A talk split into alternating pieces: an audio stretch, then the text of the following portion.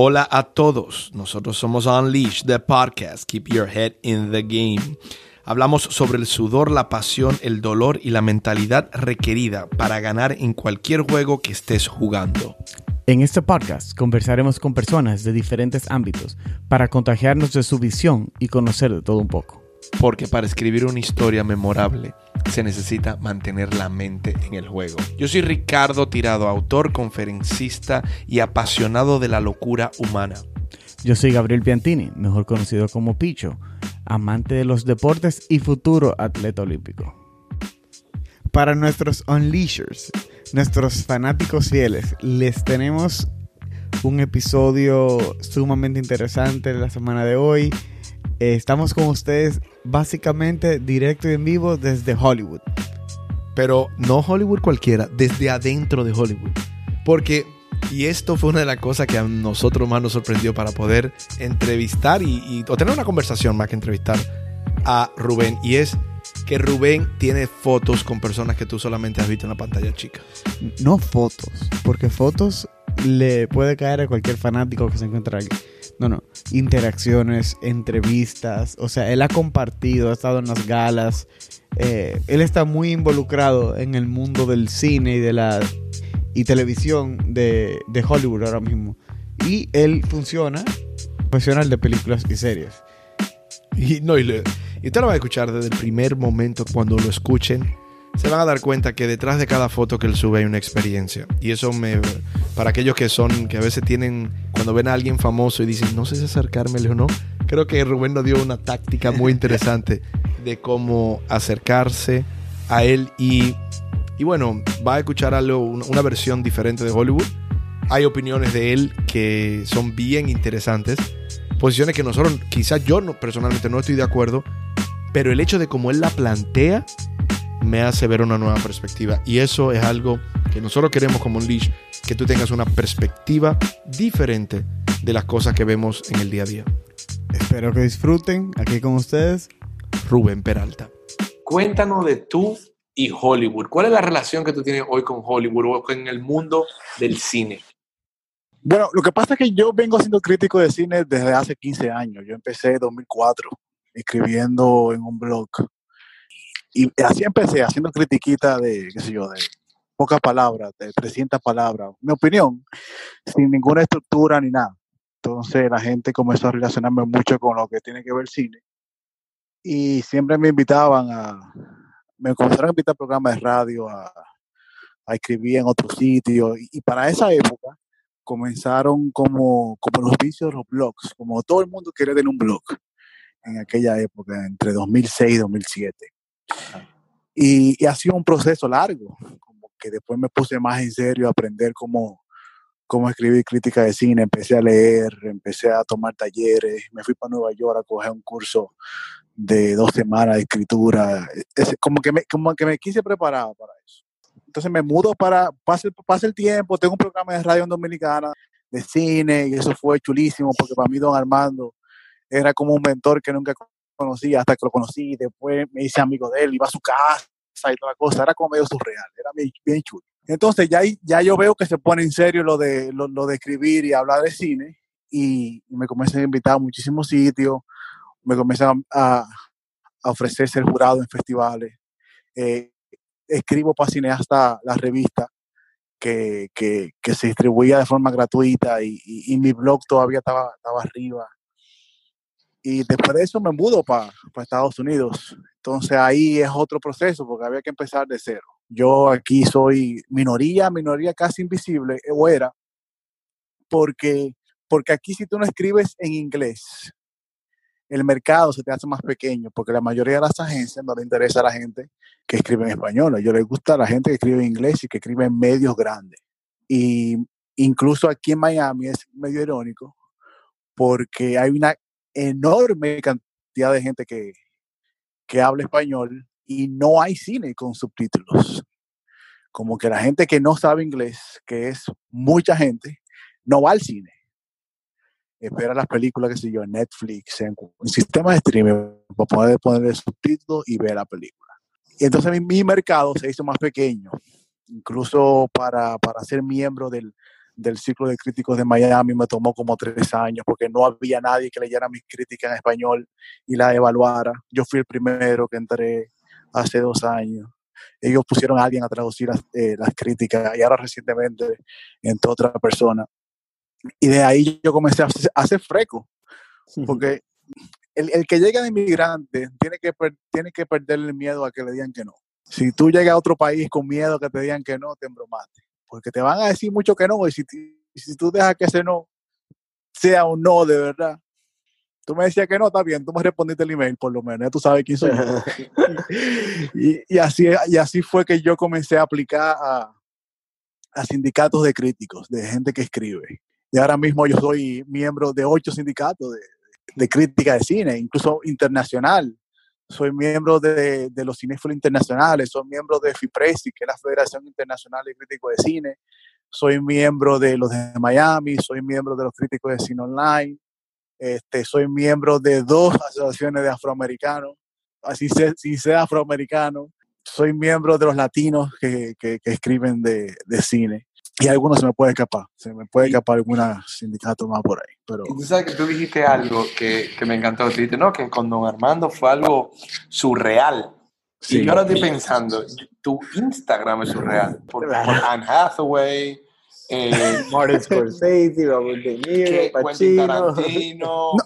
Eh, no sé qué decirte. Brother, lo que pasa es que yo, para mí es surreal desde Don Armando, porque que si yo te cuento dónde yo vengo y cómo yo veía y lo que yo hacía malabares para ver películas, yo vivía en Villa Consuelo, brother. Mi mamá, cuando mi mamá muere, yo, yo me mudo solo como con 17 años y me mudo en un cuarto en Villa Consuelo. Y, y lo que pude comprar fue una televisioncita. Entonces, yo, aprendí, yo comencé a escuchar cine oyendo a Don Armando en radio, porque yo tenía un radito, que era a las 12, a la hora señalada, a las 12, con, con Armando y Arturo. Uh -huh. Y yo escuchaba y no quería que el programa se acabara nunca. Pero lo que yo más lejos tenía en mi vida eh, era que yo iba a estar haciendo un programa con ese señor. Y, yeah. y, no solo que haciendo un programa con ese señor, que me volví su amigo, porque yo iba a su casa, su esposa me conoce, eh, eh, hacíamos fiesta en su casa, nos, nos emborrachábamos en su casa, eh, hacíamos chistes, y todo eso para mí era surreal, como que yo dije, diantre. Y después, como que se fueron abriendo puertas con, con, con, con, muchísimas cosas que se volvía más surreal.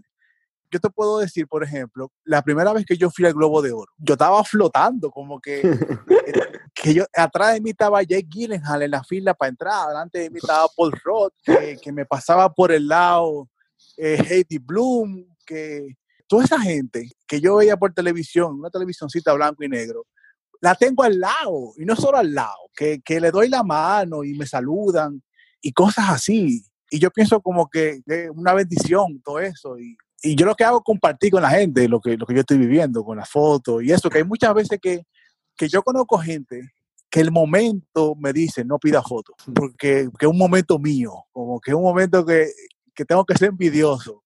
O egoísta, perdón, conmigo. Como que, por ejemplo, cuando conocí a Iñárritu, uh -huh. después que ganó por Berman en el Globo de Oro, que el tipo se fue a dar un shot de tequila, al lado de mí estaba el tipo. wow. Oye, el, el, tipo dijo, dame un shot con su, con, con el, su Globo de Oro en la mano. Yo vi eso al lado de mí. Y lo puso ahí. Y yo estoy al lado de él, yo, y le hablo en español. Y el tipo se sorprende, porque imagínate, están hablando en español. Y yo le di, yo, felicidades, man, la película me encanta, que si o qué, ¿De, ¿de dónde tú eres? Me dice. Y ahí comenzamos a hablar, ya nada como cinco minutos. Y yo decía, ¿para qué le voy a pedir una foto a este hombre? Porque yo siento como que se va a dañar, y, y, son momenticos que tú hablas con esa gente y tú te das cuenta que son seres humanos como nosotros. Y lo que pasa es que nosotros lo, idealizamos de una forma porque, porque lo vemos por televisión, lo vemos en el cine, lo vemos en, en, en de una forma que ni ellos mismos entienden por qué lo vemos así. Y tú te das cuenta cuando hablas con ellos. Y la gran mayoría de ellos, te lo puedo jurar, que son gente como que, que se sienten usados cuando alguien lo usa por una foto. Y, wow. y duele, duele, porque tú no, tú no buscas eso. Porque hay gente que dice, hey, can I have a picture with you? Una foto contigo. Y se tiran la foto y se van. Y yo hice eso una vez y yo me sentí mal. Me sentí mal cuando hice la foto con, digo, honestamente no fue a mí, sino a mi compañero, Pablo Mustoni, con la revista Cineasta que él le pidió una foto al, a, a Kit Harrington, de, el que hace Jon Snow, Juego de Tronos, uh -huh. y Kit Harrington estaba en una conversación. Y él le dijo, yo estoy, y el tipo le dice, yo estoy en medio de una conversación. ¿cómo tú me pides una foto? Como que le dio un boche bonito. Y yo me di cuenta, esta gente como que tú no puedes usarlos, tú tienes que hablar con ellos, como presentarte quién tú eres, de dónde tú eres. Claro, Y eso crea, sí, y eso crea un acercamiento, crea una conversación que es riquísimo, créeme que sí. Porque yo hablé con Tarantino, qué sé yo, un minuto y diez segundos, creo yo. Y como que en ese minuto, men, yo, yo comencé a recordar cómo yo conocí a Tarantino. Cómo tú llegas a conocer a una gente a través de su arte. El, el tipo era un geek que veía 200 películas sentado en un videoclub. Y- y, y a dónde él llegó. Incluso me gustó mucho el agradecimiento que él dio cuando gana Mejor Película, que se lo da Harvey Keitel, porque Harvey Keitel es que lee el guion de Perros de, Perros de Reserva y él financia la película y la manda a Sundance. Y ya después de eso, Tarantino despega con Perros de Reserva y esa película. Y él le da las gracias a Harvey Keitel porque lo conoció por accidente. Y mi conversación con Tarantino va en eso, como que yo le yo le estoy diciendo a él cómo yo conocí su arte. Y el tipo se me, me está escuchando y mirándome, dedicándome ese, ese minuto a mí. Imagínate, yo, yo de Dominicana hasta aquí hablando con este hombre. No, de Villa Consuelo. Eh, de Exacto, República brother. Dominicana. A estar sentado hablando con él. O sea, sí. Con él. Y que él me diga, ok, let's take the picture. Y, y, y el tipo quiere la foto. Claro. ¿Me entiendes? Como que no está por compromiso que sea la foto. Como que, ok, ahí viene esta, pedimos una foto, ok. Se ríe y ya, bye, bye. No, brother, yo hablé con el tipo y le dije a él cuál es mi película favorita de él, le dije por qué, y le dije por qué estoy indeciso entre Inglourious Bastard y Kill Bill porque siento tal cosa. Y el tipo me dice, mira, ya me cuéntalo, gusta... espérate, espérate. ya. ¿Cuál es tu favorita? Exacto. Ya no nos dejes así, tú no tienes que decir a nosotros, espérate, ¿cuál es tu favorito entre Inglourious Bastard y Kill Bill? De Quentin Tarantino, para mí, hasta la fecha, su película más redonda es Inglourious Bastard. Para mí, eh, yo amo esa película. Yo estoy contigo. La, la adoro de- desde que empieza el hasta el final. Pero ¿qué siento también con Kill Bill? Que es una película como perfecta, como que cada secuencia de Kill Bill fue cuidadosamente filmada desde la ropa, desde la, desde la palabra, de- desde todo lo que pasa. Pero que yo siento que el tipo se le fue la mano con las dos partes y, y no pudo condensar la historia en una película, que por eso la extienden. Y con, y con Glorious Bastard yo siento que tiene todo, tiene acción, tiene comedia, tiene terror, tiene drama, los personajes son extraordinarios, hay como como 15 personajes y tú lo conoces todito. Ese villano para mí es genial, Hans Landa. Ese inicio de la película. Christoph Christopher, uh, es un, o sea, es, es- es un genio en esa película. En esa y en Django, lo que él hace es que tú te quedas como que, wow, o sea, cómo ese tipo se transforma en ese papel. Es increíble ese tipo. Tú sabes que a mí, de Django, a mí es una de las que menos me gusta porque yo siento que él emuló mucho el personaje que hizo en, en Inglourious Bastard. Incluso gana el Oscar por esa película. pero no deja de ser Tarantino. Entonces, yo le pregunté a él, ¿cómo tú creas una marca? ¿Cómo yo sé que esa secuencia, como que Tarantino puede hacer un cortometraje y la gente sabe que Tarantino? Ujú. ¿Por qué? Por la música, por la violencia, por los personajes, por los diálogos, básicamente. Incluso las películas que no dirige él, tú te das cuenta que son de él, como True Romance o Natural Born Killers. No, y lo chulo que él, él no tiene miedo a, a hacer algo sin límite. O sea, no le importa hablar de, de racismo, como en Django, por ejemplo, o meterse en el tema de Glor- Glorious Bastards. O sea, él simplemente él tiene una idea y él la desarrolla como él entiende que es la mejor manera en su visión. Y no le importa lo, lo que está pasando en la sociedad, porque es lo que está creando un arte aparte. Y eso No, claro, porque es que él, él es artista. Y Mira en la, en la última película de Once Upon a Time in Hollywood, Ujú. que lo acusaron de misógino porque las mujeres no están, no tienen un papel importante, no hablan, eh, la presentan como idiota. No, es, es todo, es todo interpretación. Tarantino no improvisa, men. Tarantino es- es un artista que no improvisa nada. Y, y todo eso está revisado cuidadosamente. ¿Y qué te digo? Fue un momento extraordinario hablando con ese tipo. Una de las cosas que yo siempre, y leyéndote también, siempre me he dado cuenta que tú le das mucho mérito a los directores. Hay algo que yo he leído de ti y muchas veces yo lo veo, que tú lo enfocas mucho desde el, desde el director. Y si soy yo, yo siempre, tú me hablas de Kit Harrington, por ejemplo, y podemos hablar de cualquier artista, yo, o los actores o actrices, y yo me concentro mucho en los actores y en las actrices, tú lo concentras mucho desde el punto de vista del director. Y eso es algo que me, me lo encuentro curioso, porque usualmente nosotros los más conocidos no terminan siendo los directores, sino terminan siendo los actores. ¿A dónde va con mi, y cuál es mi pregunta en, todo esto? Cuando tú estás viendo una película como crítico, ¿qué tú buscas en la película? ¿Qué me mueve de la película? ¿Qué es lo que me crea sensaciones? Si es la historia, si es una actuación en particular, si es lo que está detrás de la historia, que lo que el director, por eso te digo que eh, gente como Tarantino, vuelvo a Tarantino, y que lo, lo voy a usar como ejemplo, él tiene una marca y un estilo. Entonces Tarantino siempre te va, te va, te va a presentar lo mismo, pero de una manera diferente. Tú puedes ver ahora mismo el eh, Samuel Jackson en todas las películas que ha hecho de Tarantino, que tiene un personaje diferente. Hay directores que han usado el estilo tarantinesco para contar sus historias. Guy Ritchie, por ejemplo. Eh, el mismo director, ahora se me va el nombre, que hizo The Kingsman, que Matthew Bond, Matthew Vaughn. Que viene también de la influencia de Tarantino. Yo como, como crítico de cine, cada, ca- yo busco lo que me despierta una sensación, lo que, lo, lo- lo que me hace discutir la película. Y básicamente la sensación yo, yo a veces no la tengo ni viendo la película. La sensación yo la tengo cuando estoy escribiendo de la película, que me Sí. salen cosas que no había pensado en- en el momento de, de ver la película. Y cuando me siento a investigar de, de dónde viene el guion, cuáles son la- la- las influencias del director o cuáles son las influencias de la historia, comienzo a interesarme más del tema. Incluso hay películas que en el momento que yo la veo, yo siento como que, ah, ok, está chula la película. Y cuando yo me digo eso, yo digo, ok, déjame darme dos días. No voy a escribir de una vez la película. Déjame darme dos días. Y me pasó reciente con una película que se llama eh, El Faro, The Lighthouse. Cuando la vean se van a dar cuenta. La de William Defoe y... y, y Robert, y Robert Pattinson. Sí. Yo salí de la película como medio confundido. Yo dije, no voy a escribir una vez la película porque como que me, como que me dejó turulaco, como decía don Armando. Le di tres días a la película y después me senté a escribir. Y usualmente yo no leo a otras personas, pero sí leo la note production que te mandan los estudios para que tú veas de dónde viene la historia, que el director, esta es su segunda película. Entonces yo me pongo a investigar de dónde vienen muchas cosas de la película y eso me despierta mucho más interés. Y ahí yo me doy cuenta de lo que el director quiso contar. Era un infierno que estaban viviendo, etcétera, etcétera, etcétera. Y para mí eso es súper apasionante cuando una persona te cuenta una historia que parece ser simple, pero te la cuenta de una manera tan personal y con tantas influencias de la mitología, del libro, de su vida. Siempre en todas las películas hay algo de la vida de, de un director que la escribe y la dirige. Eso para mí es apasionante. Y si una película me despierta cierto tipo de emoción, yo pienso que, que es una gran película. Incluso películas que no son, que la gente no tilda de tan, de tan buenas, que yo la paso bien y, y- y- y- disfruto el momento y las puedo repetir. Qué bueno Eh, que yo como crítico eso.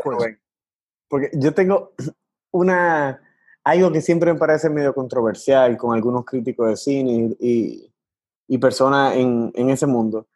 Entiendo yo, obviamente, tú conoces mucho más que yo de este mundo, pero que hay películas y hay películas. O sea, lo que quiero decir, hay películas que sí, que yo entiendo las críticas y todo el detalle que va en eso, pero hay películas que yo entiendo que la hacen con otro sentido, que la hacen con un sentido solamente de entretenimiento, de comedia, como comedia típica americana, como un old school, por ejemplo, algo así que no es nada muy, muy profundo ni nada, simplemente una película hecha para que te diviertas, o una película que es puramente de acción, que la gente sabe que, mira, no, eso, por ejemplo, John Wick. John Wick es una película, sí, tiene su drama, o sea, tiene su historia, pero es una película de acción. Y yo siento que a veces que críticos critican una película diciendo, ah, no, es, esa película le falta tal y tal cosa, o no es buena por esto y por lo otro, o el director se le fue la mano. Hay veces que simplemente lo que quieren es darle un entretenimiento a la persona, que se conecte en un segundo, porque no todo es buscando eh, un Oscar o buscando esa, e- ese reconocimiento. Por ejemplo, hay películas que no le ha ido muy bien en la crítica en el pasado y son ahora películas eh, De mitos. culto. Eh, exacto, de culto, esa es la palabra, como The Big Lebowski, por ejemplo, ese tipo de películas. eh, pues, ha pasado mucho con los Coen Brothers, con las películas de ellos, pero a mí me parece cuando critican ciertas películas así, de una manera más cínica, cuando la película no necesariamente fue hecha para, para que la vieran desde ese punto de vista, vamos a ponerlo así. Por ejemplo, tú dijiste John Wick. Si tú te pones a pensar, la premisa de John Wick es ridícula. Totalmente ridícula. Total. Porque el tipo mata 500 gente porque le mataron un perro. Ya, Entonces, para mí, las tres películas de John Wick son geniales dentro del género de acción. Claro. ¿Por qué? Por la simpleza que tiene. No se quiere complicar con, con, con buscar filosofía. No, no, no, no, no. El tipo está buscando la venganza porque el perro que le mataron se lo había regalado a su esposa que murió de cáncer. Que lo había sacado del mundo del asesinato, de, de asesino a. Y el tipo se, se busca su venganza. Es una película de venganza. Ya, vamos a pelear, vamos, vamos a tirar tiros, lo que sea. Pero cuando te cuentan las cosas de la secuencia de acción, son tan diferentes a lo que, a lo que hemos visto y, y tan divertidas y tan frescas, que eso es lo que enamora al público. Y tan atrevida también. Porque hay, o Sí, sea, sí. John Wick sí, en la son- última está en un, en un caballo eh, andando por Nueva York, dándole a gente con una espada en, en motores. O sea, tú dices, Exacto, "Wow, brother, o sea, como que lo que eres". Exacto. y Como que no tienen miedo en contar eso. Y eso, y me llama, y me gusta, porque los directores eran stunt. Ellos, ellos hacían esas cosas. Tú sabes que él era el stunt double de Keanu Reeves en The Matrix. El. Exacto, exacto. Uno de los directores, porque Uno son dos. David Leitch y el otro no me acuerdo. Y ellos se metieron a hacer esta película de John Wick con un guion simple. Y mira por dónde van. Y ya su carrera está en otro nivel, porque ya están dirigiéndole a otra gente. Y es eso, como que me- esos tipos de riesgos y de frescura es lo que el público necesita. Y ya el público está cansado de tantos remakes, precuelas, eh, superhéroes, qué sé yo, mano. Incluso con Joker pasó recientemente, pero Joker es otra historia. Ya, yo para mí Joker es otra historia, otra, va más para allá de lo que tiene que ver un superhéroe y un villano y toda la cosa.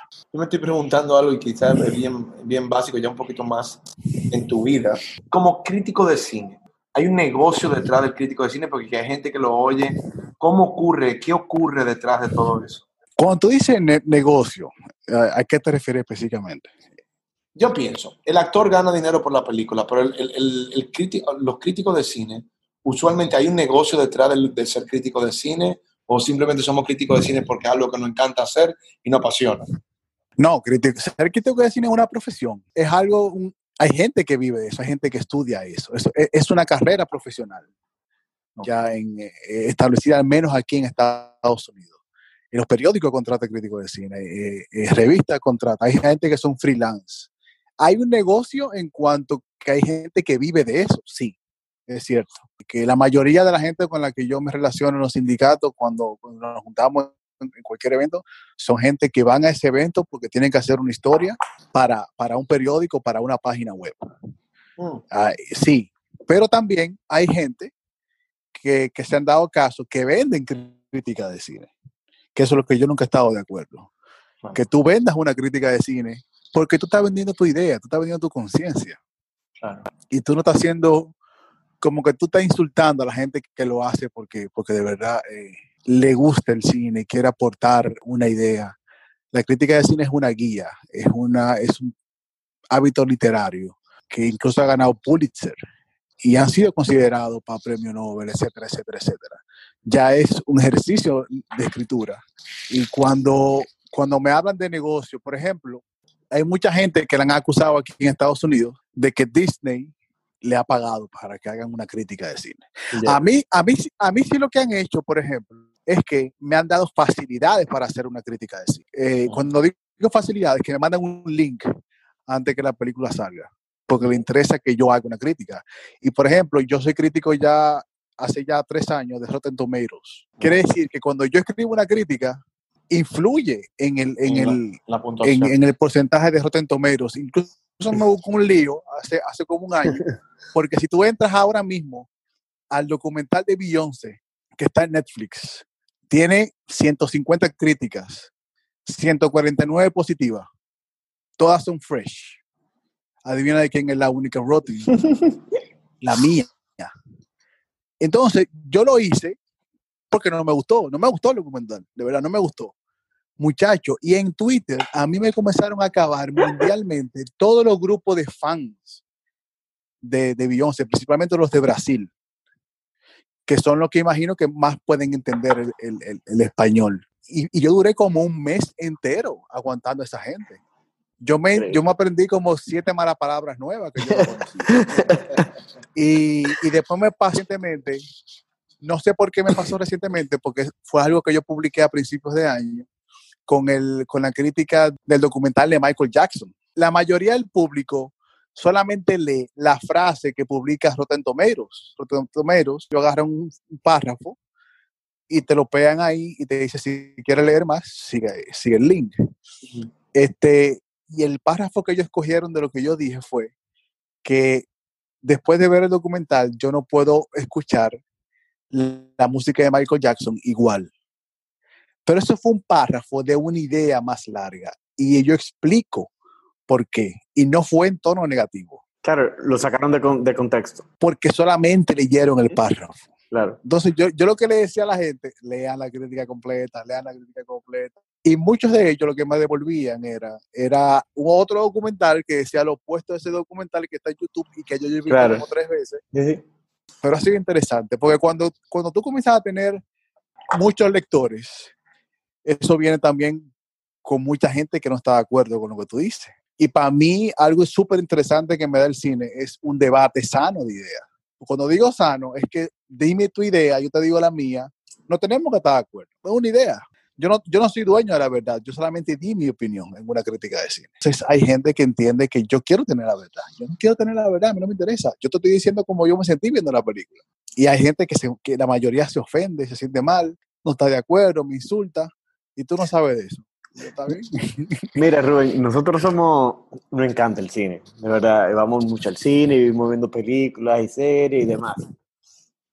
Y hay algo, viendo, eh, siguiéndote a ti, viendo tu Instagram y todo, que nos encanta, porque cada vez que tú vas a unos Golden Globes, o bueno, no sé cuántas veces hay los Golden Globes, pero cada vez que tú vas a eventos de ese índole, pues estás entrevistando a gente como Denzel, eh, como eh, a Scorsese, a De Pacino, a De Niro en The Irishman, eso, que a ti se te ve que tú eres como si fuera yo que estuviera ahí, porque tú te lo estás gozando. Como la foto que tú pusiste de Denzel, y que mira qué triste estoy entrevistando a Denzel.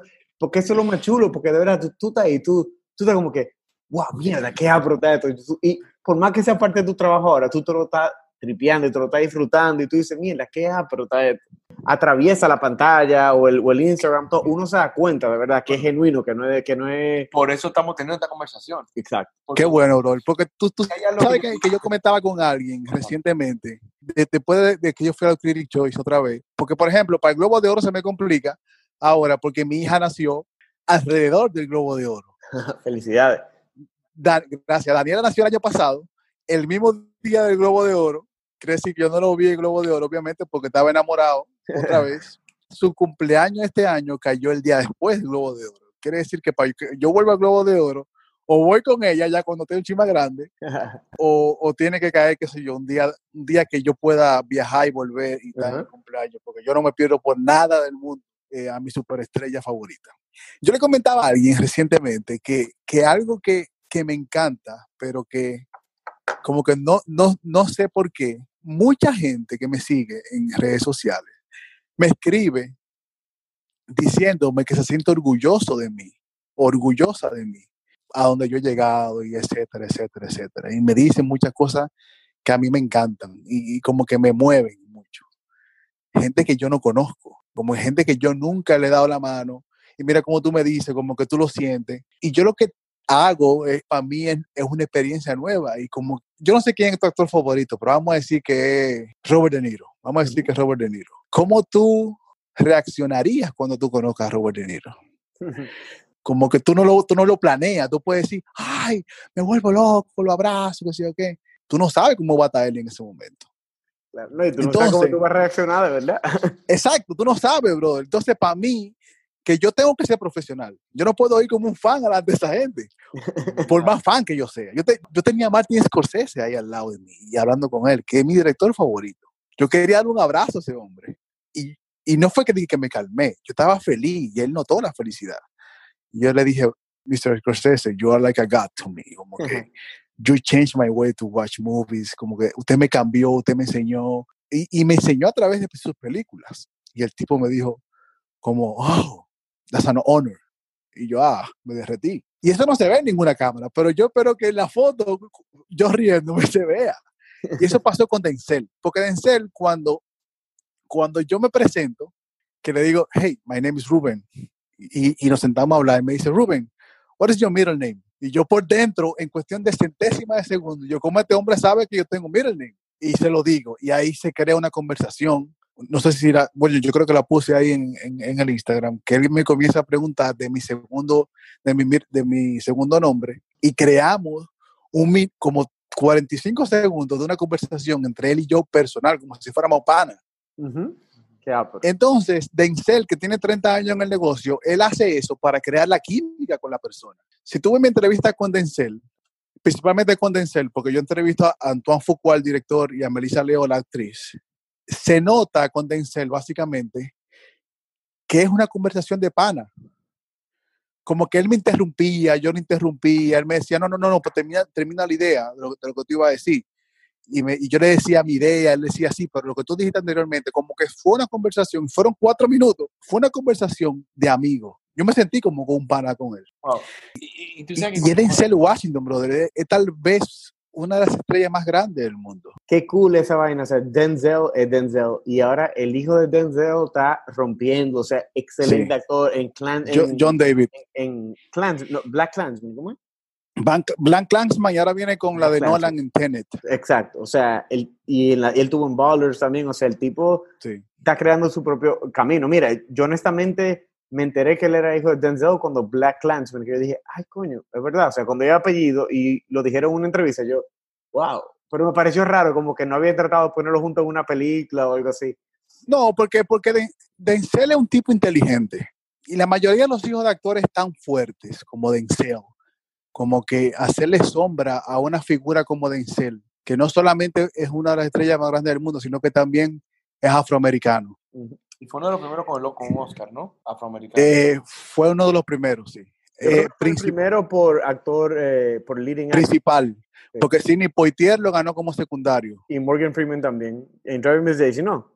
No, pero no, Morgan Freeman lo ganó fue pa- por la de boxeo con de Clint Eastwood y fue después de. Gone Girl, eh, no, by, No. by, eh, by, Eh, se me fue con Hilary Swank. Million Dollar, Million Dollar, Million Baby. Dollar Baby. Million Dollar Baby. Incluso yo asumo, porque por, por la forma en que ha manejado la carrera de... Tú no has visto a, a John David y a, y a Denzel mucho en, en- en eventos. Obviamente, si, tú, si tu hijo tiene una película, tú vas a ir al estreno. Pero no ha sido forzado. Como que tú no lo ves ellos juntos, tú no lo ves muchas fotos juntos, tú no lo ves haciendo cosas juntos. Eventualmente me imagino que sí pueden ser que trabajen juntos. Pero el muchacho es talentoso, tiene una gracia muy diferente a su papá. Ujú. Y, y- y yo pienso que esa ha sido como, como la estrategia que ellos han hecho. Porque yo lo conocí viendo, fue Ballers, cuando yo empecé a ver Ballers con la serie de HBO, pero yo no sabía que era hijo de Denzel. Yo vine a saber que era hijo de Denzel como tú cuando vi Blank Clansman. Y después ahí que yo hago la relación de- del apellido.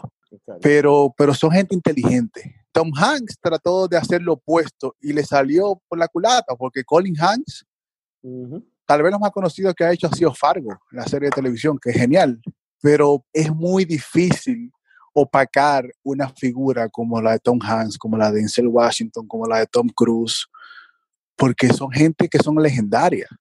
Curioso que, tú no- traigas a, curioso que tú traigas a Tom Cruise cuando tú mencionas a Tom Hanks y a Denzel Washington. No sé por qué me sorprende. Porque yo creo que Tom Cruise, para mí, para Rubén Peralta, es la estrella más grande que ha dado Hollywood. ¿Y por qué tú piensas eso? estrella de cine, me, me refiero, no, no, no, no como, como me- el mejor actor. Yo digo estrella. Hay, hay que recordar que hay una diferencia entre una estrella de cine, en- y lo quiero decir porque, por ejemplo, en los 50, 40, se hacían estrellas. Un productor agarraba a Judy Garland y la pulía, la ponía a cantar, a bailar, Ujú. eh, la hacía estrella. Yo digo, ¿por qué Tom Cruise? Porque Tom Cruise está desde que es niño en, en la industria y ha hecho todo. Ha hecho acción y ahora mismo tal vez es la, la estrella número uno de, de de acción. Y respeta a su público porque él hace sus, sus stunts. Bueno, él, se rompió el tobillo y siguió grabando, haciendo la última. Exactamente. Incluso esta tú- toma yo creo que sale en la película cuando él se rompe el tobillo. Sí, y si tú sigues viendo un video de él, se encaramó en un avión. Si tú sigues viendo ahora en Top Gun, manejó un avión. En la última de, de Misión Imposible, manejó un helicóptero. El tipo se juega la vida a los Jackie Chan. Entonces, él, Tom Cruise, con todo el dinero del mundo y la fama del mundo, él no necesita hacer eso. él tiene un doble, que el doble le puede poner bien la cara de él y él se puede estrellar. y no le pasa nada. Pero el tipo respeta tanto a su público que él hace eso. Y Tom Cruise ha estado nominado al Oscar y perdió injustamente. Ha hecho grandes películas, ha hecho cine independiente, ha cantado, ha hecho comedia, ha hecho terror, todo exitoso. Y es un tipo que se ha mantenido a un nivel en 40 años. Es difícil, porque ¿cuántas estrellas de cine ahora mismo tú puedes decir que se ha mantenido en un nivel por 40 años? Él, Denzel, ya. Porque Harrison Ford ha tenido altibajo. hay mucha gente que te puedo mencionar que han tenido altibajo. Meryl Streep se ha mantenido, por ejemplo. De los más grandes. Pero Meryl Streep no es una mujer taquillera como Tom Cruise. Por eso digo estrella de cine, ¿eh? Recuérdense, una estrella de cine lleva a la gente al público. ¿Sabes quién yo considero? Perdón, lleva a la gente a las salas. ¿Sabes quién yo considero que las personas creen que es más grande de lo que él ha sido en su carrera? Y no me refiero que no ha tenido una carrera excelente y me encanta como actor, pero la gente, yo creo que él ha tenido más papeles secundarios de lo que la gente se, se da cuenta y él subió junto con Tom Hanks y Brad Pitt. La gente... Brad no, Brad Pitt es genial. Lo que quiero decir es que la gente piensa, Tom Cruise, Brad Pitt, y sí, para mí los dos son igual, son excelentes, me encanta, porque Brad Pitt a mí me encanta, tengo demasiadas películas, como en Glorious Bastards, para mí él en esa película es fenomenal, pero que él no ha sido el lead actor en tantas películas, sin embargo, el estrellato de él se disparó en, en los 90 y nunca paró. Lo que pasa es que Brad Pitt también hace mucha diferencia porque, y le pasa mucho como Matthew McConaughey, que son actores que al principio de su carrera fueron relacionados más por cómo se ven que cómo actúan. Y ese fantasma los persiguió por mucho tiempo y eso pasa mucho, que Hollywood te vende una figura, no un talento. Y con Tom con Brad Pitt pasa, por ejemplo, cuando él debuta en California, que es una película que es un asesino en serie, luego con Telma y Luis, o fue primero en Telma y Luis que, que, lo, ve, que lo vimos, la gente no, no relaciona hasta que lo ve en entrevista con el vampiro con Tom Cruise precisamente. Entonces, Brad Pitt tiene que tomar un papel donde su figura, su físico no sea lo más importante en la película para, para que el público y la crítica lo aprecien, que fue en, 12 monos, 12 Monkeys con Bruce Willis. Bruce Willis. De Terry Gilliam, que el tipo hasta se llegó a ser nominado al Oscar. Cuando tú tienes ya ese, esa marquita en tu nombre, cualquier película, que es Oscar nominee, te llegan otros papeles que pasó con Matthew McConaughey, que Matthew McConaughey por muchísimos años fue relacionado con comedias románticas, comedias, medias tontas. Ahora usa ese tipo de cosas. Whatever, exacto. Como que, que, que, tú sabías lo que iba a pasar. Que al final iba a correr para el avión a buscarla. Mi amor, yo te amo, vamos a casar. No se acabó. Él tuvo que quitarse ese estigma poniéndose flaco para eh, la de Dollars eh, Buyer Club. Esa misma. Pero ese fue el antes y después de, de, de, Matthew McConaughey ya como actor serio, entre comillas. Y si tú te pones a investigar, esta gente son gente que han pasado por escuela de actuación. Eh, Bradley Cooper, si tú buscas el actor estudio de Robert De Niro, Bradley Cooper está ahí metido en el público con un chamaquito de 22 años, haciendo la pregunta a, a Robert De Niro, para, para después trabajar con él como cuatro veces. Eso también son cosas surreales. Por, hablando de cosas surreales como me pasó con Don Armando son, son gente que, que tienen escuela, que no son solamente una cara bonita. Obviamente eso influye porque eso vende, pero a ellos no les gusta que los tilden solamente de, de buen mozo, sino que ellos son actores. Hay gente que solamente son buen mozo y, eventualmente Hollywood le, le, pasa la factura, como Brendan Fraser, por ejemplo. Wow. Brendan Fraser, por más que intentó tener un papel serio, pero lo siento, pero tu talento se queda en la momia. Claro. Y le puede pasar también a Henry Cavill ahora, al Superman. Bueno, The Witcher tuvo muy buena, me decir. Me gustó mucho eh, The Witcher. Sí, pero él no es lo mejor de The Witcher. No, él no, ella es lo mejor de The Witcher. Exactamente. Lo que pasa es que el tipo vende y tiene su público. Y yo no digo que él sea mal actor, honestamente. A mí me gusta mucho como Superman.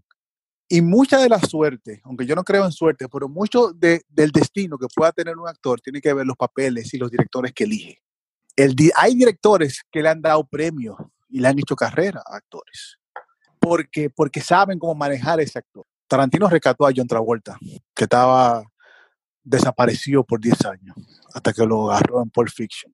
Y John Travolta era de las estrellas, el Brad Pitt de nosotros, por ejemplo, de mi generación. Cada, cada generación tiene, tiene un actor icónico. Mira, la gente que creció en los 80 era, era Travolta. eh, ahora que tú mencionas, por ejemplo, a Henry Cable con lo, o, o Cavill con lo de Superman, voy a entrar a algo de superhéroes, pero es un poco controversial. Ya que tú me dijiste que tu director favorito es Scorsese, ¿qué tú Sí. piensas de los comentarios que le hizo acerca de, de las películas de Marvel y las películas de superhéroes hace, bueno, en unos meses, a- hace un mes, algo así, cuando en lo de Irishman? Lo que pasa es que primero, lo que él dijo se, se tomó fuera de contexto. Como la crítica tuya. Exacto. Pero que eh, Scorsese, por ejemplo, eh, él habla de, de Hollywood, de cómo él ve el cine, qué es cine para él, para Scorsese. Él dice que e- ese cine a él no le despierta ninguna emoción, que son básicamente ruletas rusas, eh, montañas rusas. Para él es eso. Y yo dudo que lo haya visto aunque sea una película, si no, él puede ver que haya visto fragmentos de la película. Por- Porque, porque, porque Scorsese es un tipo que estudia cine, como que él estudia el cine. Y el tipo, la gente cree que nada más dirige películas. Scorsese tiene una fundación que rescata películas clásicas y las restaura y las presenta y las preserva. Es tal vez el director más cinéfilo que hay. Cinéfilo que sabe de la historia del cine. Que tú te puedes sentar con él y, y- y te puede contar desde que el cine comenzó a filmarse y directores que yo nunca en mi vida había escuchado. Y si tú le preguntas, la- si tú le haces, y perdón, y a partir de lo que dijo Scorsese, muchos directores que vienen de la escuela de Scorsese se han manifestado de la misma forma. Eh, Coppola dijo lo mismo, Terry Gilliam dijo lo mismo. Toda esa gente que viene de, de- de- El único que no habló de nada de eso fue Steven Spielberg. Right. Porque, Spiel- porque Spielberg, que es uno de mis directores favoritos, y que tal vez por Spielberg fue que yo comencé a amar ver películas. El estilo que tiene Marvel es el estilo de Spielberg contar sus historias. Si tú te pones a, fe- a- a- a- relacionar, Tony Stark es Indiana Jones, Ujú. un tipo inteligente, buen mozo, Pero gracioso, exacto, como que es la misma gracia que tiene. Si tú te pones a ver las películas de Marvel, cada 15 minutos pasa algo, como pasa en Indiana Jones, como pasa en E.T., como pasa en, en- en En el Jurassic estilo Park. narrativo, exacto, como el estilo narrativo que Steven Spielberg creó en los, set- a finales de 70, 80 y 90. Ese, ese ha sido el sello de Marvel. Entonces, Spielberg no va a decir nada de eso. Él no va a dirigir una película de superhéroes, no lo va a hacer. Pero ese estilo narrativo de entretenimiento con calidad. Yo pienso que hay muchas películas de Marvel que son muy buenas y que son películas que, que yo volvería a ver una y otra vez. A mí me encanta eh, Capitán América Winter Soldier porque creo que es una película que tú le quitas a los superhéroes y le pones personas normales y es una gran película de espías. Yo creo que, quitando la de Avengers, yo creo que esa es, en mi opinión, top two o, o número uno. Me encanta Winter Soldier. Winter Soldier. Por eso A mí mismo, me encanta esa película. es, bien, es mucho más grounded. O sea que yo no sé Sí, si sí, sí. estoy en otro mundo o qué, pero yo te escucho, Rubén, y yo me pregunto, ¿dónde Rubén saca tanto tiempo para ver toda esta película? Todo el mundo dice eso, Ricardo. Y, y- y básicamente es disciplina, brother. Yo me levanto cuando yo sé que tengo compromisos con, con- conmigo, con escribir, con ver cine. Y eso, que no me ha hablado de serie de televisión. Yo veo muchísimas series de televisión. y es levantándome a las 5 de la mañana, organizándome, eh, siendo estricto con un horario. Eh, es eso. Yo, yo no salgo, como que es raro que tú, que tú me veas fiestando, andando. ¿Y a ti tú te ves Eh, la película solo o acompañado o con, o en una sala, en un auditorio? Como... Siempre cine va a ser mi opción número uno. Y usualmente yo voy solo porque es difícil caerme atrás. Es difícil caerme atrás. Pero también me gusta ir acompañado porque me gusta debatir ideas y tal vez la persona que está conmigo vio algo que yo no vi. Y yo me robo esa idea y la analizo desde ese punto de vista. Por ejemplo, recuerdo que hace unos años salí con Alejandra de ver Mother, la de Darren Aronofsky. Brother, esa película me estimuló tanto. Esa es la de Jennifer Lawrence también. Sí, y Javier Bardem. Sí. Tanta información que me dio. y estimulación y todo, y, y lectura, y yo discutiendo con ella lo que hablamos, lo que ella vio, lo que yo vi, y yo miércoles, qué chulo lo que tú me dijiste, y después con más gente, más para adelante, discutiendo. Para mí es riquísimo eh, la- las ideas. Y, y he aprendido a no subestimar a una persona en cuanto a, a lo que ve de cine. Porque hay mucha gente que entiende que no, que Rubén sabe mucho de cine, que sé yo qué, o cuando no, no, probé, vamos a hablar de cine, men. Y hubo alguien que me dijo, por ejemplo, con El Padrino, hubo alguien que me dijo en un barrio, yo sentado que, en Villa Consuelo, precisamente, que fui a visitar a, unos amigos que vivían por ahí todavía, y vino alguien, me dijo, ah, mira, sí, yo te, yo te he escuchado, que sé yo qué. Para la mayoría de la gente, El Padrino es el único clásico, muchas veces. Y, y siempre me hablan del padrino. Siempre el padrino siempre viene en una, en una conversación con gente que, que con, con, con, con, con la audiencia eh, popular del cine. Siempre el padrino es una referencia. Y Scarface, ese tipo de cine, eh, clásico gangster, es siempre referencia. Y con el padrino, la mayoría de la gente entiende que el padrino es una película sobre la mafia, sobre hacer negocios, etcétera, etcétera. Primero, nunca se menciona lo que es eh, mafia en, en El Padrino. La familia. La familia. Él me dice, es una película sobre una familia. Y yo me siento contra men. ¿Es verdad? Y me, y me hizo ver la trilogía de nuevo. Como que me dio una punzadita, de, de esas punzaditas como que se te quedan adentro, que tú dices, diablo. Y vi la, vi la trilogía completa de nuevo. Y yo dije, es verdad, es la historia de una familia. Incluso el director es tan énfasis en contar la historia de esta familia que en la segunda parte va al pasado y te presenta cómo Vito Corleone se vuelve el padrino.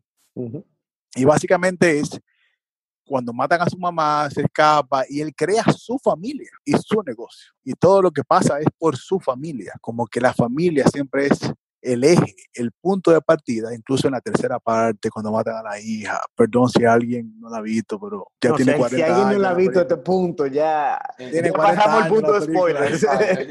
Tiene 40 años ya la película. Y, ese, y esa persona que trabaja en un colmado me dio en el clavo. Y yo tuve que escribir un artículo de eso, que lo publiqué en la revista Cineasta. Y me cambió, como que todos somos sabios, brother. Lo que pasa es que hay gente que subestima a y, y la, y la sabiduría no siempre viene en el mismo paquete, con, con las palabras bonitas, con las palabras profundas, sino es en, en la definición de algo, en cómo tú ves el mundo a través del arte. Y yo creo que hoy en día es más difícil conseguir alguien que te dé una opinión genuina, porque hoy en día ya uno oye tantas críticas, uno oye tantos programas de radio y ya uno adopta muchas veces, hasta inconscientemente, las ideas que uno escucha. Exacto.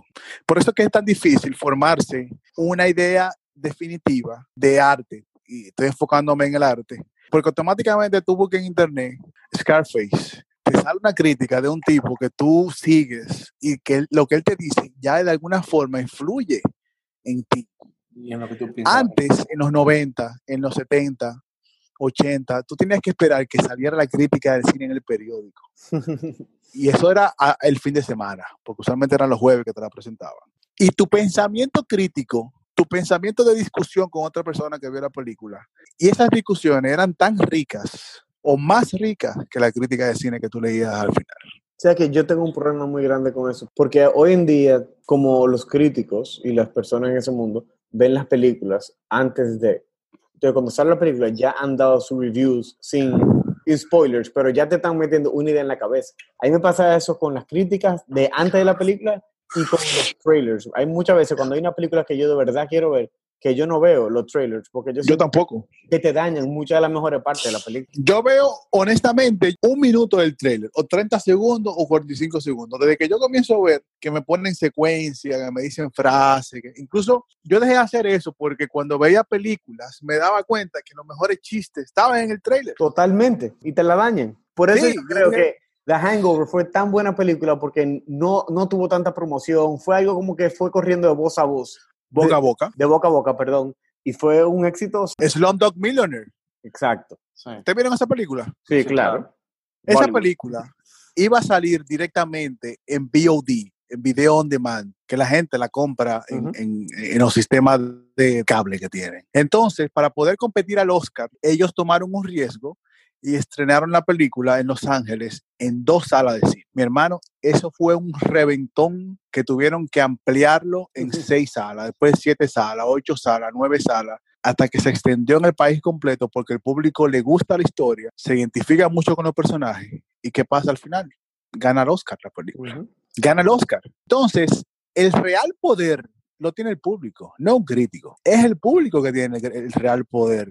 Por eso que a mí me molesta mucho cuando, cuando un actor, un, alguien famoso, le niega fotos, le niega autógrafo, le niega lo que sea a su público. Tú eres quien tú eres, te guste o no, por un público que paga un dinero para, para ver tu película, que invierte dos horas de su día. Nadie ha hecho eso mejor que, que Dwayne Johnson, que The Rock. Sí, The Rock es un personaje. Yo lo conocí. Y, y Dwayne Johnson, y no lo digo por mal, es un personaje. Pero un personaje que sí ha funcionado. Porque millones de gente lo, lo ven de una forma. Y no digo que, que él sea odioso, pero él sí sabe venderse como, como superestrella. Y eso le ha sumado. Incluso hay gente que, que, que adora a Kevin Hart. Y yo te recomiendo que veas un documental que él pu- puso en, en- en Netflix. En Netflix, yo lo vi, yo lo vi, claro. De la historia. A mí me, a, a mí me- cae más mal ahora Kevin Hart. A mí no me daba risa él, te lo juro.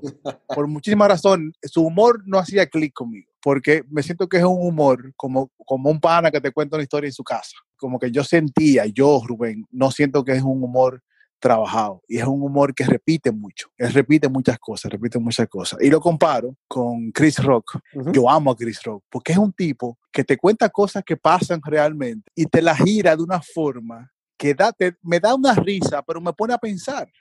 Es como Josh Carlin, pero from the hood. Por ejemplo, uno de los mejores chistes que tiene Chris Rock es que la única forma de que se pueden acabar los asesinatos, los feminicidios, todas las cosas en el mundo, es que no es que quiten las armas, es que a cada bala la vendan a 5 mil dólares.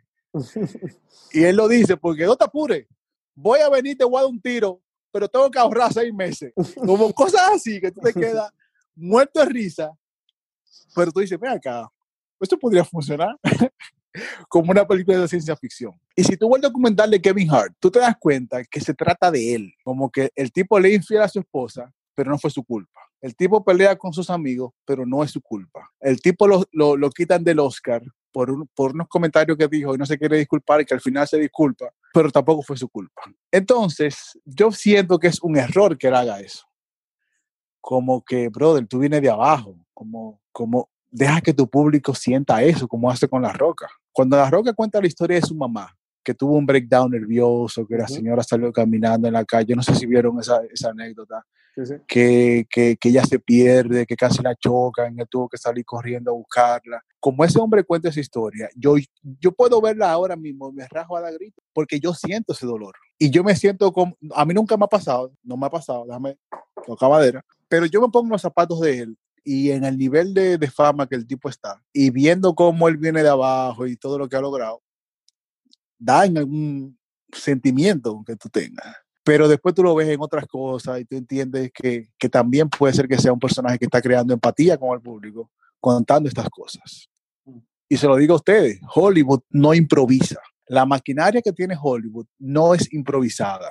Todo lo que vemos, todo lo que pasa es fríamente calculado. Por eso es que hay, hay gente que se encarga de vender figuras, de vender ideas, de vender películas, de vender productos, básicamente al final. ¿Tú crees que fue un accidente que Kim Kardashian se le haya escapado ese video íntimo? Jamás. Y ahora mismo Kim Kardashian tiene un imperio que vale como 2 mil millones de dólares. La familia Por- entera. No, ella sola, la hermana, No, no, estoy diciendo No, que la familia entera tienen imperios. Ya. La Oye, hermanita la her- la la historia. o sea, exacto, la hermanita más chiquita que tiene como 21 años o 22 es billonaria. Y si, y si tú me preguntaras a mí cuál es el talento de ellas, yo no sé qué decirte. Como qué es lo que han vendido. Eh, eh, Encontraron ellas han vendido una idea. Ellas han creado un movimiento cultural que le ha dejado mucho dinero. Eso. ¿Y, y cómo empezó todo? Con un video porno de una de ella, de Kim. Porque no fue un video todita junta, es un video de una y un mal video. Mira, Rubén, yo me puedo pasar literalmente un día entero o más, el tiempo que tú quieras hablando contigo de cine, porque esta vaina me encanta. te tenemos que hacer unas preguntas que ya son. Dale, dale, vamos a del, del podcast. Sí, Primero, dale. que la, la, la pregunta favorita de Ricardo: ¿qué libro tú te lees? O, o con tantos guiones que tú te lees, no te da tiempo de leerte un libro. Sí, precisamente estoy leyendo el... Mi mejor amigo, Eliel, me regaló el libro de Jordan Patterson, eh, Las 12 reglas de la vida. Ah, sí. E- bueno. Ese libro que estoy leyendo ahora mismo. Y es hubo ese. otro- No, no, no, no, no. lo- Jordan, eh, Lo tiene alante de él. la- Aquí ah, en la mira, mesa está. La 12 reglas Ah, para mira. vivir, un antídoto, un antídoto al caos. O sea, Ese mismo, ese, ese mismo que estoy me- Yo me leyendo. estoy leyendo ahora mismo. Ujú. Somos dos. Y está bueno, no, y el libro está buenísimo porque. Y yo estoy habla- obsesionado con Jordan. Ah, no, yo también. Como que me El veo todos los videos de... Pero, pero con, con, con él hay que tomarlo con mucha pinza, con pinzas. Como, Hay que saberlo porque- interpretar. Sí, Porque a y, veces se y- vuelve y no muy- repetirlo si tú no estás preparado. Eso sí. Porque, porque hay gente que repite lo que él dice y cuando tú no respondes para atrás se quedan como, como ok, eh, déjame ver qué fue lo que él dijo. Como que con Jordan, eh, con, con Jordan, tú tienes que escucharlo y tomar lo que te funcione a ti Sí. y, y aplicarlo a ti, pero no repetirlo. Porque Jordan es famoso ahora, tiene dos años, tres años siendo famoso, pero el tipo tiene una trayectoria de estudio, de lectura, de preparación de 30 años. ¿me entiendes? Eh, y ese libro es un ejemplo de eso. No, no, no, y el tipo de verdad tiene muchas, o sea, obvio, tú sabes que el tema a mí me encanta. Y, Sí. y ahí sí yo, eh, que hay una cosa curiosa que no pasa mucho con el podcast, que yo me doy cuenta que hay temas que a Picho le, le, fascinan, como este tema que tú estás hablando en el día de hoy. Pero eh, quiero, quiero hacer ese- esa aclaración. Para mí, Jordan, eh, él, él está haciendo lo nuevo en este mundo de desarrollo personal. Él está haciendo lo que mucha gente se tiene que estar enfocando ahora mismo. Estoy 100% de acuerdo contigo. Y lo que más me gusta de él es su seguridad al responder, ¿Mm? al tratar un tema, y no solo por su seguridad, sino porque sin miedo a, lo, Y- que le, a, a lo que le puedan decir para atrás, porque él está Y- seguro de lo que está diciendo. Y aunque no parece, también él actúa con mucha humildad a otras opiniones y a... he- he- concho, eh, lo tengo que decir, he knows the fact. Él ya te lo ha estudiado, por eso que tiene esa seguridad, yo también digo. Por eso te digo, cuando, cuando le dicen di que, que no, que las mujeres son, son eh, abusadas en, en, en el mundo, que no ganan tanto dinero como los hombres, dice, depende. ¿Dónde? porque yo te puedo decir que el hombre va a la guerra y que porque como que él, él te tiene datos de las de sus respuestas que no son respuestas por decirlas, Que no todo son es- respuestas eh, basadas en estudios. No todos son verdad absolutas. Sí. No, no, no, no, pero pero cuando tú tienes facts, tú tienes gran porcentaje de la pelea ganada. Sí, Y eso es lo que tiene Jordan Peterson. Definitivamente. Y ahora, eh, la pregunta ahora que le gusta a Gabriel. Gabriel, esa la hace tú mismo. Esta la adaptamos siempre al, al invitado y a lo que hacen. Básicamente siempre vamos a suponer quiénes son las tres, las tres personas que te gustaría conocer, pero en el caso tuyo, ya que tú conoces tanta gente, celebridades, yo te tengo, te tenemos dos preguntitas. Primero, simplemente curiosidad de nosotros, ¿cuáles son tus tres o cinco películas favoritas?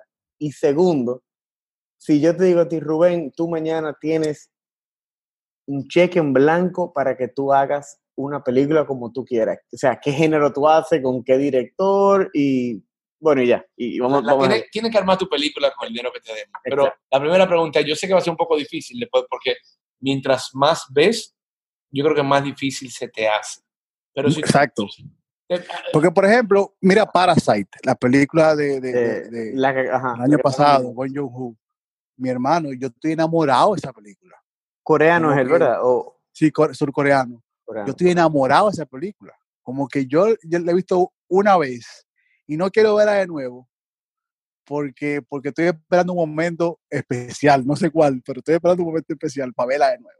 Y yo siempre había visto, había visto el cine de él, pero ahora vuelvo a ver el cine de él y, y- y vuelvo a relacionarlo con muchísimas cosas. Y este tipo es genial. Y, y, y te puedo decir con las películas favoritas. Bueno, vamos a hacerlo por parte, como dijo Jack el Estripador. Yo creo que el director que yo elegiría para hacer una película sería Steven Spielberg, por lo que dije.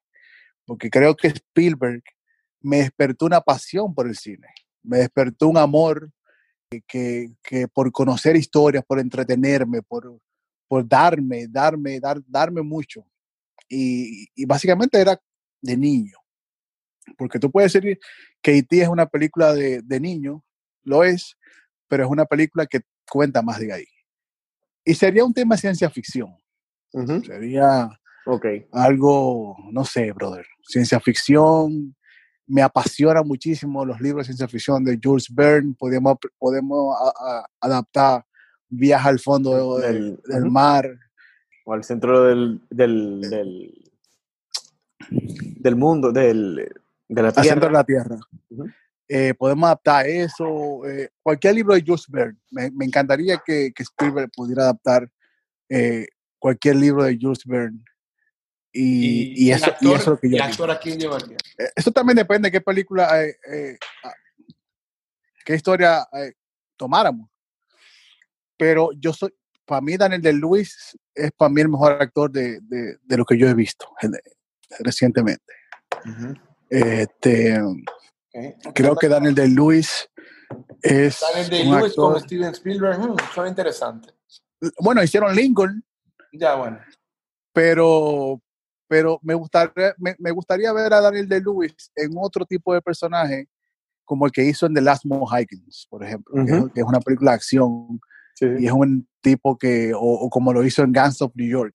Esa película yo la amo. yo amo. y él, o sea, la actuación de él en esa película de Bill the Butcher es, es increíble. Exacto, como por el, eh, porque tú le coges miedo al tipo. Totalmente. Entonces, yo me lo imagino como el Capitán Nemo, por ejemplo, en, en, en Viaje al Submarino.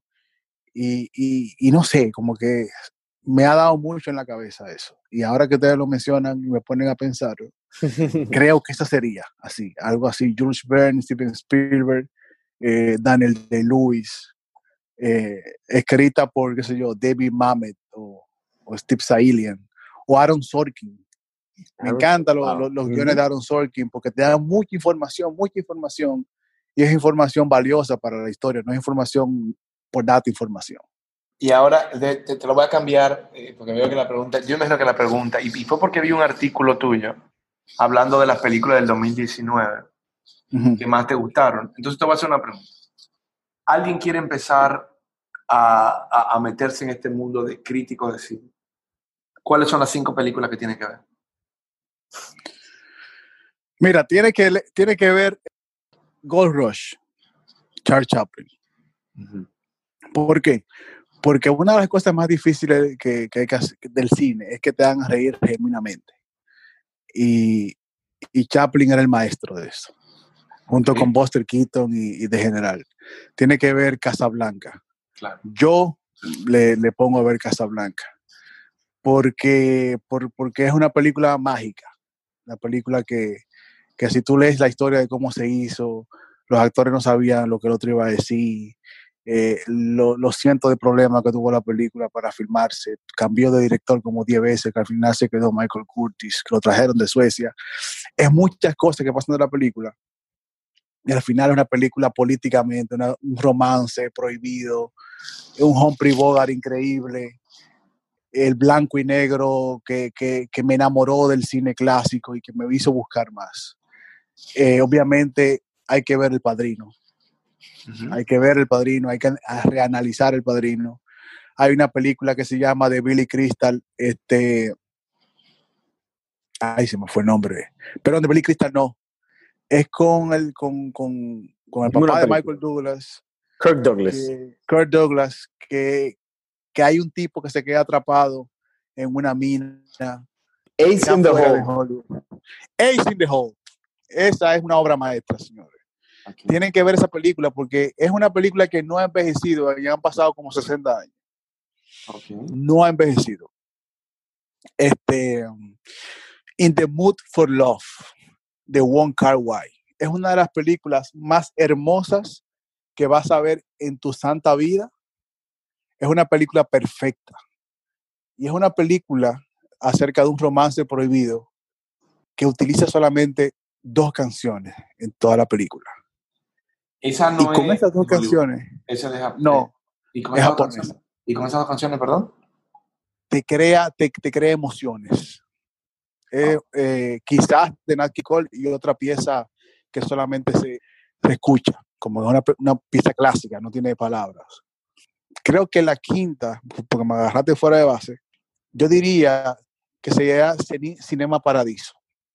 Ok. Primero porque para mí es la película más bella que musicalmente hablando. La partitura de Cinema Paradiso es perfecta. Y si tú no te emocionas en ver el cine como, como, como este, este personaje de Philip Noyce que presentaba eh, cine en el pequeño pueblo de Italia, este, si tú no tienes esa pasión, esa llama adentro para tú escribir una película o para ver una película, porque señores, hay, hay, que, hay que entender que nosotros no siempre vemos películas buenas. Y, y tiene que gustarte esto, porque no es una profesión que, que te va a dar como mucho dinero o, o mucho retorno de, de, de calidad. Pero sí vas a descubrir obras que nadie habla, películas que, que, que, te van a despertar muchas emociones. Y ahí que tú tienes que sentarte a escribir. Y ahí que tú tienes que dejarle saber al público por qué te hizo llorar, por qué te hizo reír, por qué te, te recordó a tu mamá en, en algún momento, por qué, por ejemplo, con Honey Boy recientemente, la de Charlie LeBouf que le escribió, hay una frase que yo tengo como, como, como en fuego en, en, mi corazón con ese muchacho, con cómo vivió con su papá. Porque Honey Boy es una historia que él escribió basándose en su juventud. Y por qué nosotros veíamos un Chávez que era tan rebelde y tan despistado y tan perdido. ¿De dónde viene todo eso?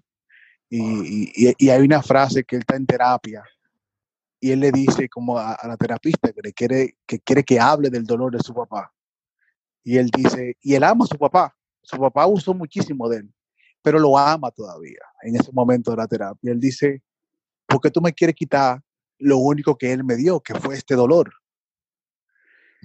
Y eso me teletransportó en tantas personas a las que nos han dado dolor y nosotros hemos dado dolor a veces sin querer o la mayoría de las veces espero que sea sin querer, uh -huh.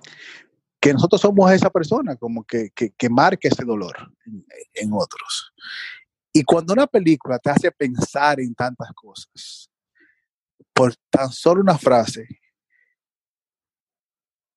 yo pienso que valió la pena, como que, como que te mueve, te pone a llorar y te pone a pensar. Y mira cómo todavía yo me emociono recordando porque me transportó a, una, a, a un momento personal. Oh. Y, oh.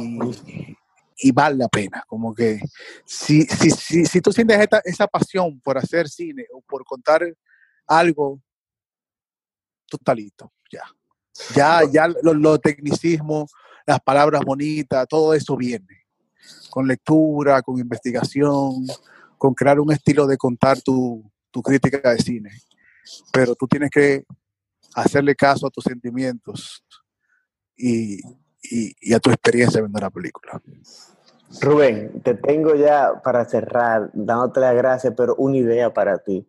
¿Qué tú Dale. piensas? La idea, la vida, una película, la vida de Rubén Peralta, y ahora mismo la grabamos con Gerald Jerome como Rubén Peralta. Yo lo conocí para colmo, el pana. Nos imaginamos que ya tú lo conoces casa todito. O sea que Rubén, de verdad, gracias viejo por tu tiempo, gracias por compartirnos con nosotros todo lo que tú sabes o muchas cosas que tú sabes decir. Y esperamos que nos podamos ver más para adelante. Gracias, Rubén. Un abrazo grande, hermano, y seguimos con todo. Un abrazo, señores. Pásenla bien. Rubén Peralta nos acaba de dar un pequeño tour de lo que es la vida en, en Hollywood, en los, de lo que vemos en las galas, en los shows, eh, y nos enseñó una parte que, que a mí me tocó mucho y que yo lo hablé en el podcast. Le hice una pregunta que me encantó, que cada vez que tú ves una foto de Rubén entrevistando o ves un clip de él hablando con alguno de estos grandes actores o actrices o directores, la felicidad que él tiene, es él, la cara de él es una cara de niño feliz. Y es algo que, uno, que yo saqué de ahí personalmente, que cuando estamos haciendo algo, si de verdad nos gusta, o sea que no hay que tener vergüenza ni pena de, de demostrar que tú te lo estás disfrutando, que tú te lo estás tripeando, que te está encantando más que cualquier otra persona. Que alguna persona lo pueden ver, ah, eso es porque él, él es nuevo en este mundo, es ingenuo. Pero tú sabes que la ingenuidad es algo muy bonito, es algo muy chulo, que deberíamos tener más. Yo creo que eso, esa es la parte, una de las partes que más me inspiró, más me inspira, de que no es mostrar algo y ser, no, eh, si, somos niños conociendo a personas que nosotros hemos admirado por mucho tiempo, ¿por qué no serlo? Rubén lo puede encontrar como Cocalecas en Instagram, lo pueden también buscar en, en su página, en su página como cocalecas.net y puedes seguirnos a nosotros en nuestras redes sociales arroba Global o puedes ir a globalunleash.com. Inscríbete para recibir los correos. En los correos tienen todos los links de muchas películas que él habló aquí. Vas a tener los links también si te interesa para que puedas ver las puntuaciones y todo sobre ellas. Espero que lo hayan disfrutado y nos vemos en la próxima entrega. Y recuerden, esto es Unleash the Podcast. Keep your head in the game. Nos vemos en la próxima. Oh, perdón, nos escuchamos en la próxima.